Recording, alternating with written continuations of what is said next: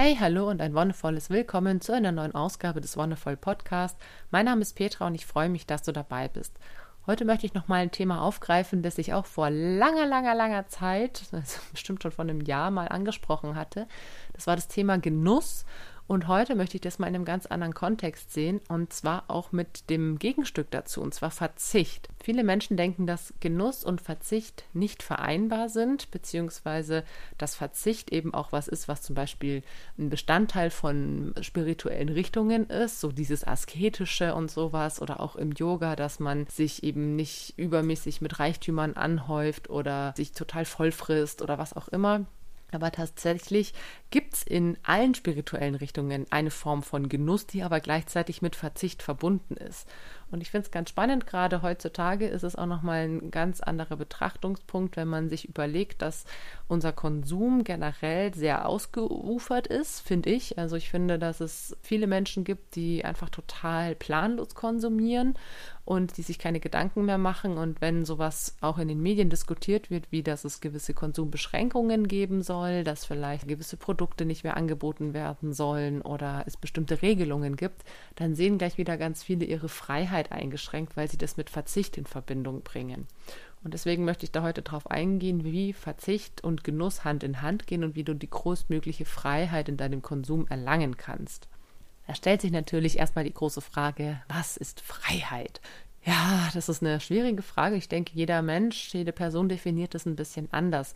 Für mich ist Freiheit tatsächlich dadurch begrenzt, ich kann tun und lassen, was ich möchte, solange ich niemand anderem damit Schaden zufüge. Ich denke, dass das ganz wichtig ist, sich zu überlegen, okay, was möchte ich tun, was kann ich tun, aber wo, wo gibt es eine Grenze, wo hört es auf, wo trete ich damit vielleicht auch in den Privatbereich von anderen Leuten ein? Oder, was ich eben auch wichtig finde, wo geht es einfach zu Lasten der Umwelt. Weil solange ich für mich bin und es auch der Umwelt gut tut, schade ich niemand anderem damit. Wenn ich was für mich tue, aber es schadet der Umwelt, dann schade ich mir ja damit auch irgendwann selbst. Ne? Also klar, wenn wir irgendwie die Luft verpesten und wir in zehn Jahren keine Luft zum Atmen mehr haben, dann habe ich da selber auch vielleicht meinen Beitrag geleistet. Oder wenn wir irgendwie überall Mikroplastik drin haben und dann habe ich einen Darmverschluss wegen Mikroplastik, dann hätte ich vielleicht vorher da auch mal gucken können, dass ich auf Mikroplastik verzichte. Also so sehe ich das, dass meine eigenen Entscheidungen einfach auch davon abhängen, hat es einen Einfluss auf andere oder auf die Umwelt und wenn ja, welchen? Und ist es ein schädlicher oder nicht? Und das finde ich ist für mich so die Definition von Freiheit, dass ich an und für sich tun und lassen kann, was ich will, solange ich niemand anderen oder die Umwelt damit schädige. Dann das Thema Genuss. Genuss ist auch was, was manche Menschen meiner Meinung nach mit Exzess oder mit Überfluss auch verwechseln. Genuss ist etwas, das kann in vielen kleinen Dingen stattfinden und Genuss ist ganz extrem mit Achtsamkeit verbunden. Wenn du nicht achtsam lebst, ist meine Meinung, kannst du auch nicht genießen. Denn Genuss ist das Wahrnehmen und das Erleben von einer Sache in all ihrer Fülle, in all ihrer Ausführlichkeit und daraus ein positives Gefühl zu entwickeln, daraus eine Freude zu schöpfen. Das ist für mich Genuss. Das heißt, ich kann Genuss zum Beispiel beim Essen verspüren. Ne? Wenn ich was habe, was mir einfach sehr gut schmeckt, wenn es meine Leibspeise ist, wenn es endlich wieder Erdbeeren gibt nach einem langen Winter und irgendwie einem Frühling ohne Obst in Anführungszeichen und dann kommen die ersten Erdbeeren, dann ist es ein Unterschied, ob ich die einfach irgendwie packungsweise in mich reinschaufel, ohne das wirklich zu genießen, also ohne wirklich wahrzunehmen, hey, wie schmecken die, wie riechen die, wie fühlen die sich an, wie schauen die aus, das wirklich ganz, ganz greifbar zu machen. Das ist ein extremer Unterschied. Und Genuss ist da einfach ein Punkt, der vielleicht auch eben Definitionssache ist. Aber für mich hängt es ganz, ganz stark mit der Achtsamkeit zusammen. Und natürlich ist Genuss auch was, was mir gut tut. Also ich kann zum Beispiel auch das Liegen in der Badewanne genießen oder ich kann das Duschen genießen, wenn ich mir bewusst mache, hey, das ist was, was mir gut tut, das ist was Reinigendes oder ist es was, was ich einfach schnell, hektik, hektik irgendwie jeden Tag machen muss, weil ich irgendwie frisch geduscht auf der Arbeit erscheinen muss, dann kann das für mich eben auch kein Genuss sein, sondern eine lästige Pflicht. Also es ist natürlich immer Betrachtungssache und die Art und Weise, wie ich mich der Sache widme. Und du kannst jede Situation zu einer genussvollen Situation machen. Du kannst genüsslich Auto fahren. Das ist auch, also es ist sowas für mich, was ich nie verstehen konnte, aber inzwischen kann ich's. Für mich war Autofahren immer ähm, einfach ein notwendiges Übel, aber jetzt einfach auch mit dem Bus und mit diesem langsamen Unterwegssein und durch die Landschaft eiern, ist es was, was ich mehr gelernt habe zum Beispiel auch. Oder du kannst es genießen, dich zu langweilen, auf der Couch zu sitzen. Manche sind total frustriert, wenn sie nichts zu tun haben, aber du solltest auch wirklich mal die Chance darin sehen, einen Moment für dich zu haben, die, die Ruhe zu genießen zum Beispiel auch.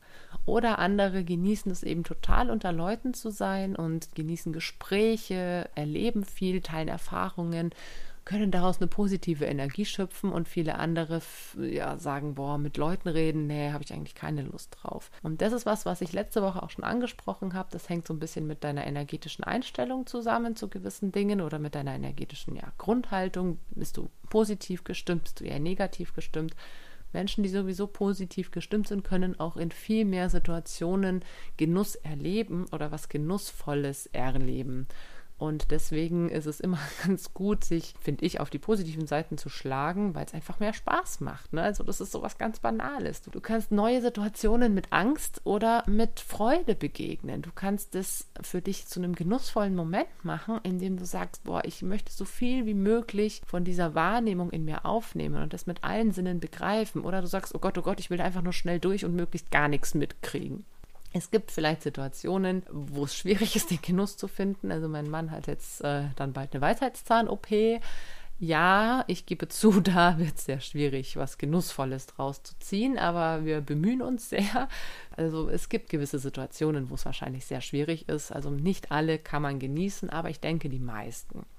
Und es hängt natürlich mit deiner Grundeinstellung zusammen und mit deiner Bereitschaft auch, was Positives in den Dingen zu sehen. Wenn es jetzt halt konkret um Genuss und Verzicht geht, dann ist es natürlich immer die Frage, kann ich auf gewisse Dinge verzichten und trotzdem in ein genussvolles Dasein wechseln?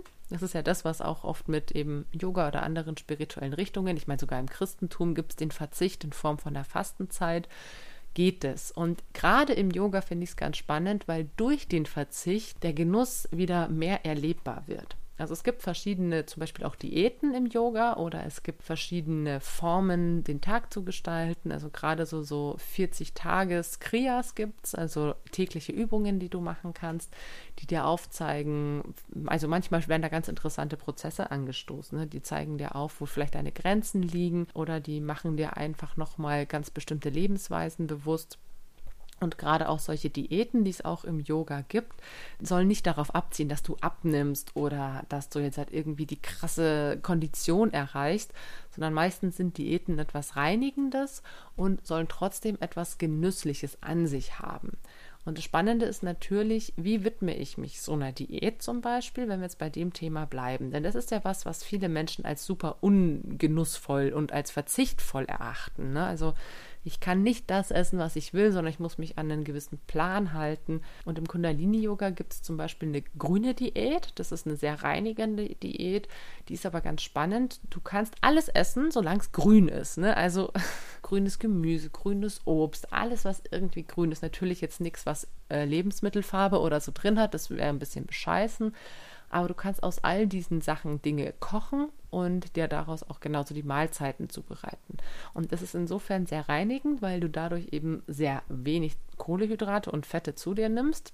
Ausnahmen sind die Avocados. Äh, Avocados haben natürlich mega Fett, aber es ist eine sehr ballaststoffreiche Ernährung zum Beispiel auch und eine sehr vitaminreiche und es ist eine sehr erneuernde und wie schon gesagt reinigende Diät die auch, wie es bei vielen Diäten ist, am Anfang ziemlich hart ist. Also am Anfang, ich habe es einmal gemacht, ich habe es nicht 40 Tage gemacht, sondern nur eine Woche, einfach um es auszuprobieren. Und ich war zu dem Zeitpunkt auch schon äh, wieder mal schwanger und hatte dann auch gar nicht so sehr ja, die Möglichkeit, das länger durchzuziehen, weil da bist du dann schon am Überlegen, okay, klar, du brauchst einfach einen gewissen Energiebedarf auch, um das mit der Schwangerschaft gut zu überstehen, sage ich mal. Also da nicht irgendwie irgendwann umzukippen, weil du einfach zu wenig Energie Energie hast.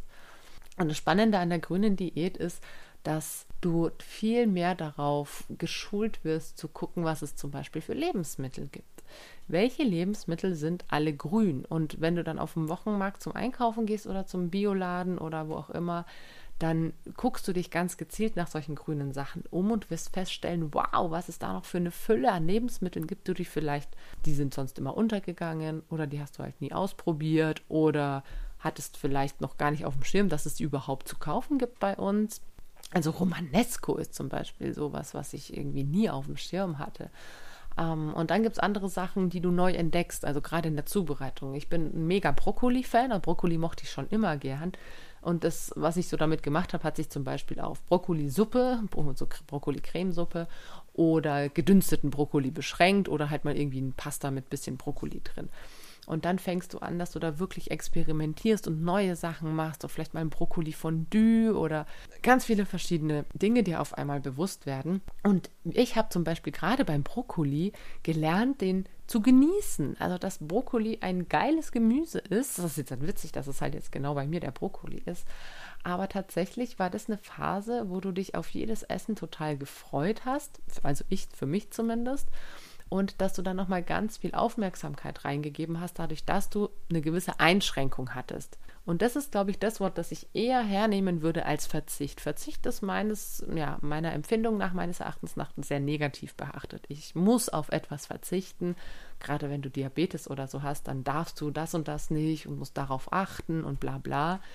Und Einschränkung hat zwar auch was ein bisschen Negatives, aber für mich hat es ein bisschen mehr diesen aktiven ja, Charakter. Ne? Also ich schränke mich selbst ein. Ich, ich habe eine bewusste Entscheidung getroffen, dass ich die Dinge nicht essen werde in der nächsten Zeit.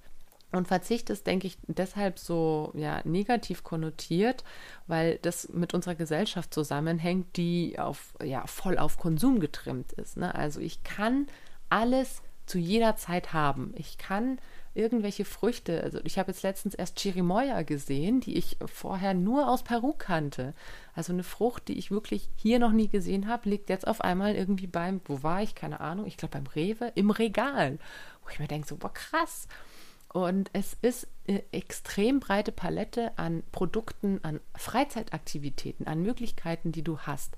Meiner Meinung nach wirklich unbegrenzt. Und das ist das Krasse an unserer Gesellschaft, dass wir da ähm, total blind mit umgehen, dass wir sagen, das ist selbstverständlich. Ich finde es eben nicht selbstverständlich. Zu jeder Zeit alles verfügbar ist, dass vielleicht auch jeder Mensch inzwischen zu jeder Zeit verfügbar ist. Also auch das hat ja durch die Digitalisierung, durch diese extrem krassen Ausbau von Telekommunikation, Internet und was auch immer, hat beigetragen, dass wir Menschen jeden Tag zu jeder Uhrzeit erreichbar sind. Also ich weiß noch, wie ich in der fünften Klasse war und es noch keine Handys oder zumindest noch nicht so weit verbreitet gab. Da warst du halt einfach, wenn du irgendwie nachmittags draußen warst, hast du halt ausgemacht, okay, wir treffen uns da und da oder ich komme da und da heim und dann warst du erstmal weg. Und das hat auch funktioniert. Es war eigentlich eine ganz schöne Zeit. Aber egal, es ist natürlich auch cool, erreichbar zu sein. Ne? Aber gerade wenn wir im Urlaub sind, dann haben wir unser Handy nur im Flugmodus zum Beispiel, ne, dass du halt wirklich, wenn was ist, mal irgendwo schnell anrufen kannst. Ich habe tatsächlich im letzten Urlaub mein Handy auch komplett ausgehabt. Aber es ist sowas, was, äh, wo du merkst, du brauchst es tatsächlich gar nicht. Und für manche Menschen ist es aber schon eine Form von Verzicht, eben nicht erreichbar zu sein oder nicht mit anderen Menschen in Kontakt treten zu können. Für mich ist es spannend zu sehen, wo schränke ich mich eben ein. Also was ist jetzt wirklich eine, eine Situation oder was gibt es vielleicht auch eben beim Essen für Einschränkungen, die ich als unangenehm empfinde, dass es wirklich ein Verzicht ist. Und versuch dir dann mal vorzustellen, okay, ist es wirklich was Essentielles? Ne? Also wenn wir nach Grundbedürfnissen gehen, wie Essen, Schlafen, sicherer, äh, sicherer Wohnort, Selbstverwirklichung kommt dann auch irgendwann, soziale Beziehungen, was brauchst du wirklich und wie kannst du das trotzdem gewährleisten, auch wenn du vielleicht gewisse Dinge nicht haben kannst. Gerade als wir oder wenn wir im Urlaub sind, finde ich zum Beispiel super spannend, auch neue Menschen kennenzulernen, mit denen in den Austausch zu gehen. Es sind natürlich nicht diese tiefgründigen Gespräche, die du vielleicht mit, weiß ich nicht, Freunden, die du schon seit 20 Jahren hast, führst, aber es sind trotzdem ganz spannende neue Eindrücke. Und du verzichtest insofern nicht auf die, die sozialen Kontakte an sich, sondern du verzichtest auf diese speziellen. Und beim Essen ist es genauso. Wenn du eine grüne Diät machst, dann verzichtest du ja nicht aufs Essen oder auf ein genussvolles Essen, sondern du verzichtest auf bestimmte Lebensmittel, die halt nicht die richtige Farbe in dem Fall haben. Und wie schaffst du es jetzt, aus diesem Verzichtsgefühl rauszukommen? Meiner Meinung nach, indem du einfach mal wirklich verschiedene, zum Beispiel gerade beim Essen, Lebensmittel voll und ganz ihr Potenzial ausschöpfst. Ne? Also wenn du zum Beispiel Kartoffeln isst Was machst du damit? Überleg dir das mal. Bist du jemand, du machst halt dein Standard-Kartoffelgericht und dann war's das? Oder hast du vielleicht fünf, sechs, sieben Kartoffelgerichte im Repertoire? Oder bist du jemand, es gibt tatsächlich ein Kartoffelkochbuch oder nicht nur eins, wo halt irgendwie tausend Rezepte mit Kartoffeln drin sind. Und das Gleiche, ne, was ich so beim Brokkoli festgestellt habe, dass es so viele verschiedene Möglichkeiten gibt, eine Grundzutat zu nehmen und zu verändern und es dir trotzdem immer wieder Spaß macht. Also das finde ich ist so das Ding, dass du trotzdem Spaß haben solltest natürlich in dem, was du tust, dass du nicht irgendwie verzichten musst, weil du dir jetzt sagst, oh okay, ich muss den Planeten retten, Nein, du solltest es aus einer intrinsischen Motivation heraus machen. Du solltest da Bock drauf haben. Und wenn du keinen Bock hast, auf Tomaten zu verzichten, dann mach's nicht. Und dann überlege dir, okay, gibt es vielleicht was anderes, was ich dann nicht brauche? Und so kannst du das eben eigentlich, denke ich, ganz gut ausgleichen. Verzicht ist immer in Form von, ich krieg nicht genug, ich habe einen Mangel, ich muss mich einschränken, ich muss mein Leben extrem umwerfen.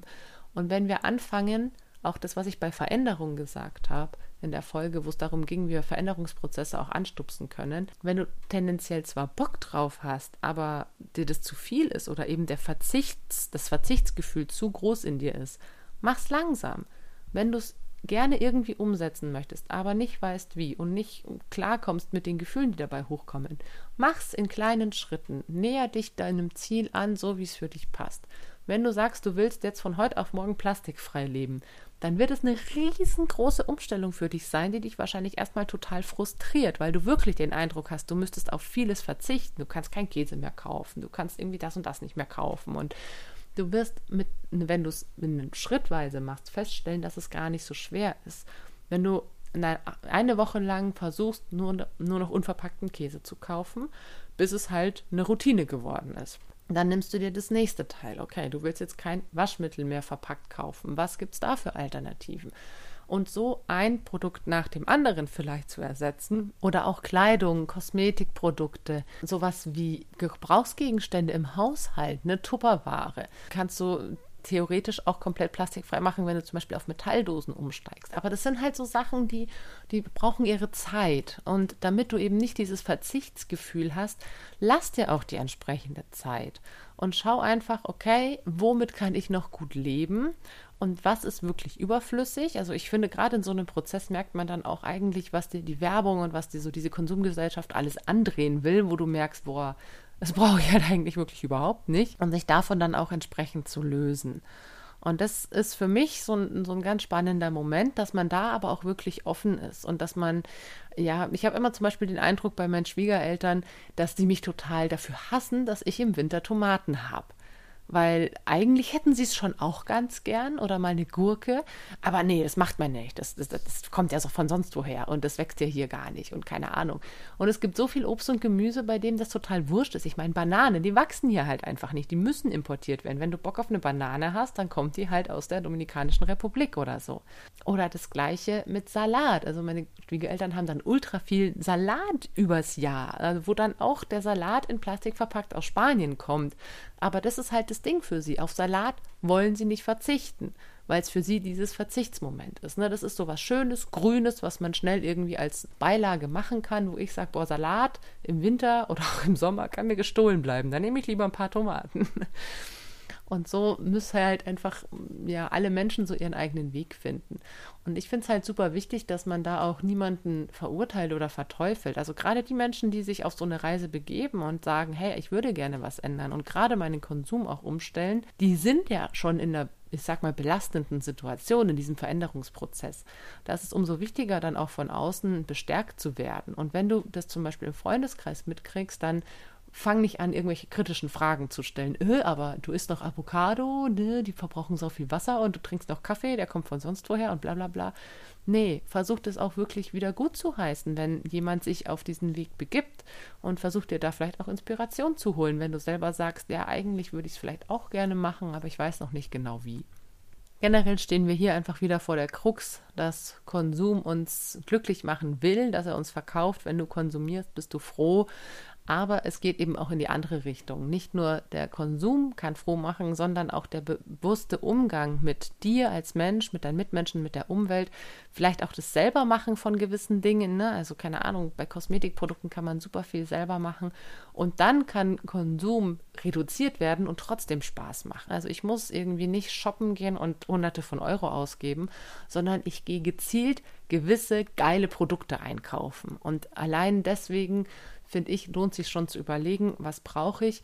Und wenn ich mir zum Beispiel auch mit gewissen Produkten so eine Art von grünem Gewissen erkaufen kann, ne, dadurch, dass die irgendwie biozertifiziert und Fairtrade und sonst was sind, ja, das ist natürlich auch eine Marketingstrategie, aber du solltest dir immer bewusst machen, wovon hast du mehr? Was kannst du besser genießen? Kannst du es genießen, wenn du dir irgendwie ein Billig-Shampoo in die Haare schmierst, einfach weil du es musst, damit sie sauber werden?